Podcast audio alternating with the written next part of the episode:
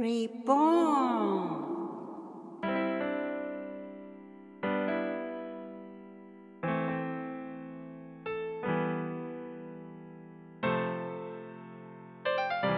皆様こんにちは。リボーンの時間です。誰でもが新しく生まれ変われるきっかけになる願いを込めてマーコとマイクがお送りします。さあ、えっ、と今日はマイクの登場ですよろしくお願いします。マイクはですね、あの、とても素晴らしいいろんな活動をなさってるんですけども、これから仲間に加わってくれます。とても。よろしくお願いします。はいえー今やってることを軽く自己紹介みたいな感じでええあ、そうですね。うんはい。お願いしていいですか、はい。えーっとですね、日本一優しいキックボクシングジムっていうことで、誰でもあの気軽に入ってきやすいような、えージムを作ってですね、あのまず体を動かして楽しんでもらって、それで、まあ、心身が健康になっていくきっかけの場になればいいなっていう思いで作りました。いろんな人がはい行けるところ、そうですね。年齢も、年齢も一番下は3歳ぐらいですかえね。ー、そんなにちっちゃい時からできるんですか？まあ、あの遊びですね。うーんもう体を動かすっていうことですね。うんもう精一杯遊んでもらうと。うん楽しく。そうですね。で、親御さん喜んでくれますね。もう帰ったら寝るだけになる。うわーもうエネルギーを使いそうですね足して。多分こちらからこれをやってって言ってもね、そこまで真面目にやってくれないですけど、ね、好好きなことをやらせていって。はい。マイクは昔からそういうマーシャルアーツっていう、そういう方面で、いろんな活動とか若い頃からも、は、実はしてないんですよね。うんあの、もともと野球少年で。中少年。はい。野球をずーっと、小学校前から6歳ぐらいからやってまして、はい。で、まあ、高校野球までやったんですけど、高校まで。はい。で、それで肩を壊して、うんで、あの、まあ、東京に出てきたんですけど、その時にはその、そういうケアをする仕事をしたいということで、スポーツ選手のケアですね。ということで、あの、針の治療ですとか、そちらを勉強しに来ました。勉強してはい。それで、あの、たまたま格闘技の選手のケアをすることになって、この人たちはなんて真面目なんだろうと。自分をどれだけこんなに苦しいことをやって追求していくんだろうと思って、ななぜか応援したくなったところからスタートですね。はいそういうことが入り口で、はい。で、自分もスポーツとして、そうですね。ボクシングにつながっていくわけでしょ？ちょっと練習相手をしているうちに自分もやったら、すごくスッキリするし、面白いし、面白いし、うん。まあ男の子、まあ女の子もそうですかね、人によってはですけど、やっぱりイライラしたり、あのーまあ面白くないことがあったりしたら、なんかこう発散したいっていう気持ちはあると思うんですよね。なんか物を叩いたりとか、蹴りたくなったりとか、それをしないにしてもですね、うんそれを普段からやる時間があるっていうことは、すごく心が穏やかになるなって思ってますよね。うん。もともと若い頃は気が短かったんですよ。うん気が短くて有名だったんですけど、うんそれは少しこう短期じゃなく、それはその格闘技をやることによって、うん。今はほぼ起こらないですね。声を荒げるとか、何効果だろう？なんなんでしょうやっぱ発散する効果エネルギーのですよね。発散。はい。それであとはう、んやっていくし、起こったところで何何も得はないなっていう,、うんいうところにいつの日か気づいたんですかね。はい不思議なもんですね。いいことばっかりそう。でちょっとこの間、まあ大丈夫ですね。この間は、あの、う新しい会員さんで、高校1年生か2、1年生かうんの子が入りたいっていうことで来て、うんそしたらおお父さんがし後から来て心配して、実は、あの、お母さんに暴力を振るう時がある。うんうんうん。そこで困ってて、うんでそれなのにこんなことを習わしたら、もっと凶暴になるんじゃないか。うん。っていうことでうん入会をちょっと取り下げてくれっておお父さんが来たんですうね。んで、私はもう即即答えたのがうん大丈夫ですと。うんうん。逆に優しくなりますんで大丈夫です。で自信を持って言えまして、なぜなら自分がそうだったからです。体験 そうなんですね。はい。なので、ちょっと騙されたと思って何ヶ月かやらせてやってもらえませんかっていう。う。仮にお母さんに何かするようなことがあったら、まあ、その時は考えますのでっていうことで、そしたらもう全然そんな心配はもうご無用で、おかお父さんもちょっとしてきた時には、ありがとうございます、お世話になってます、みたいな感じで、やっぱり優しくなりますよね。自分に自信がある出てくると。はい。それにやっぱり自分がこう打ち込めることっていうのもあるし何よりもこうそこに自分をこうなんていうの？エネルギーをこうドンと出せるっていうそこのスッキリ感っていうのは他には得られないものなの。と思いますね。ね。なかなか思いっきり何か物を叩くとか、うんうん蹴るっていうことって非日常ですよね。ないね。ないですよね。逆にそれ普段やってたら危ないですけど、うんうん。ないと思うんですけど、うん。それ思いっきりもう思う存分やっていいっていう場が、うん、あると。与えられるっていうのは違う、そうなんですよね。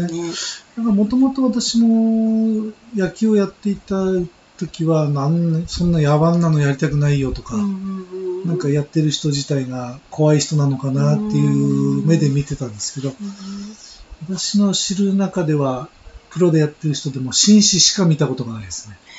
へーいいやつしか見たことないです。そうなんだ真面目な、か穏やかな。ちょっとかじってなんか悪さしてもこういうのやってましたみたいな事件になったりすると、うんみんなそういうふうに目で見られるんですけど、うん私の周りはみんな紳士ですね。優しかったり真面目だったりすることが多い。多分真面目じゃないとあれプロでやるのはできないと思いますね。あそうですかやっぱり追求するし研究するし勉強する勉強するしし、そこに相手が来るわけですよね。うん。相手が倒しに来るわけですから、うん。その恐怖心との戦いもあるので、うん。すごく心が強くないと多分やっていけない。うん。私は別にそれをプロを育てるわけじゃなくて、日常の中でなんかそういう機会があったら、まあ、女性も多いんですけど、うん。女性もやっぱりあのストレス発散できましたっていうところで次のあれにつながるっていうところですね。やられる怖いっていうこの怖さを克服できるっていうのはどういうとこなんですかね。怖さを、まあ、あのしあプロでやるときですか？うん、習いに行くときにやっぱりボクシングっていうとなんかこうピンピンってこううちはあの人対人はやりません。そうなんですか。それは怖くないですね。もう緩すぎますね。だから同業者から見ると、うん。ちょっとお前のところなんかふざけてんじゃないのって感じですよね。いい、それ優しい。やらないです。モノミットと言って、あうんのちょっとこう、ね、ウレタンの、うんそれを叩くかサンドバッグを叩くだけですね。ね人対人は基本やらせないです。だから怪我をすることはないですね。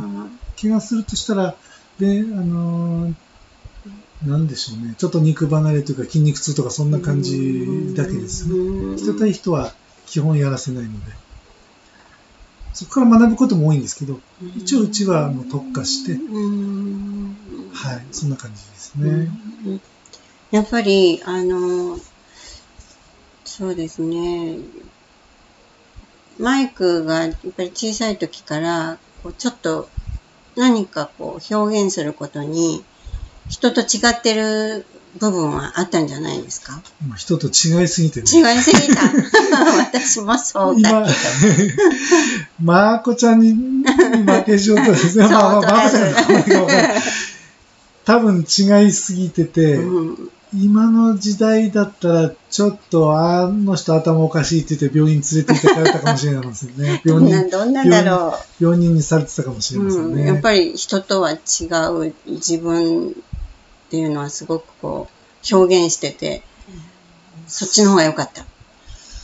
な、なん、やっぱひ決められるのが嫌だったんですかね。うん、こう枠にはめられたり。これじゃないといけないとか、うん。こうしなくちゃいけない。みんなと同じにこうしなさい子。供ながらに納得いかないと、納得いかないと。そこに反抗してましたね。反抗して表現できた。そう、ひまあ表現できたのか無理やりしてたのかうんあの中学校の時のカバンも決められた白いカバンがあったんですけど、うん。それがどうしても嫌でうん。で、これじゃないとダメって言って、やっぱり当時は体罰とかありましてね。うん。でもそれに反発して、体罰っていうのはたた叩叩かかれるのわお不思議ですよね。怖いですね。怖いですよね。田舎の学校だとね。うん。それに嫌で、私は、あの唐草模様の風呂敷があってですね、唐草。あの緑とあの白のこういう風呂敷があって、うんそこに教科書詰めて首からくっとかあの、よく時代劇で出てくるような、あの泥棒する人がやるみたいな。うん。あれでい行ったりとかね。あ、それをスペシャルな表現で。そうそうそう。うんこれ、これだったら先生笑ってくれるんじゃないかなああ、楽しい。もう呆れてと思ったら逆にまた怒られるので、どうやったらこれ先生が怒らないで、あの、笑笑ってくれるかなぐらいの反反抗してましたね。うんなんか聞いてると楽しい反抗に聞こえるけど、やっぱり日本の学校ではそれは楽しいには入んないで、入んなかったですね。だからみんなを代表して先生に対して何かしてるぐらいの感じがあったかもしれないですね。みんな不満を持ってましたんでね。不満は陰ではみんな言うけど、ね。はい。表には出てこない。出てこないのでね。うんで私が身をもってう、んふざけたことをしながら、風呂敷とかふざけてますね。うんすごいなんか楽しそうに聞こえるけれ楽しそうど、今で言うとね、うん今だったら問題にされてなんかいろんなのに取り上げられたりとかしてたかもしれないですよね。スペシャルスクールに入れられてみたそうそうり。うんそうですね。まあ、そんなことばっかりしてましたので、今の子たちがちょっと変わってると思うのが、私からしたら全然変わってると思わないんですよね。いいんじゃないって思いますよね、うん、個性。そうです、個性だと思いますよね。うん。なので、ね、キックに来る生徒とかもね、うん。もう最高だねっていう感じで。うん。だからみんなよ、それで、学校ではどうしてるかわかんないですけど、うん。こっちはもう楽しく、のびのび、夢を持てるようなね、うんなんかきっかけになったらいいかな。やっぱり個性のあるっていうこと自体がとっても素敵なことで、人と違うっていうことはいろんなことをこう表現できてるってことだし、えそれだけ違う、人と違うってことを、はいやっぱりいいことだっていう。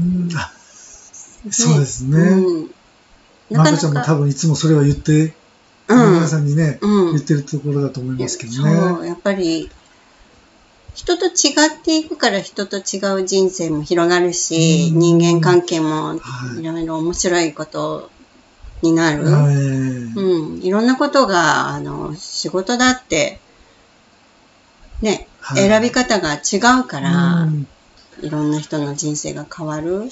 そんなに一つの枠の中に、ええ一つにしするっていうこと自体がとても不自然ですよね当。そうですよね。ねいや、本当にそう思いますね。うん、だから私はそういう今あの活動を続けているマイクのなんかちょっといろんなこと聞きたいなと思って 今いろんなことこう、うんインタビューしてるみたいになってるんですすけねど、うんいや本当にね、キックの業界から言うとね、邪道なんですけどね。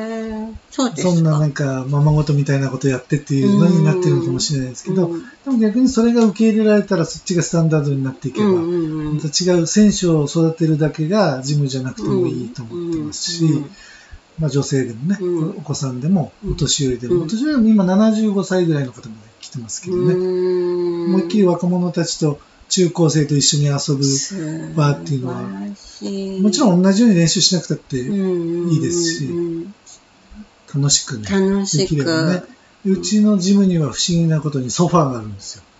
こういうソファーがあるんですよ。な 何のための？ちょっとやって疲れたら 座って。あ、休みます。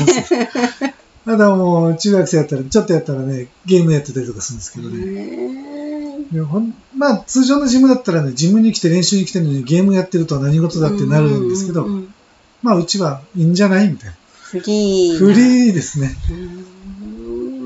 もやってるうちに練習したくなればやるし、うんうんうん飽きたらやめるし、それも一つの表現方法として許されてる自由があるんですね。どこまで自分が全部許せるかなって自分の中の キャパを試してるみたいな。どこまで行ったら止めるのかなっていう。うんうんうん自分のね、うん自分を試してますかね。あそうですか。また、あの、どんどん面白いお話を聞かせてください。すいません、今日はなんか私の自己紹介みマイクの。登場で、あのまだまだこれからお話は続きますけれども、今日はじゃあこのぐらいにして、はい。また次にお話を楽しみにしてください。それでは失礼します。はい Thank you for listening this program. See you next. Bye bye. バイバイ。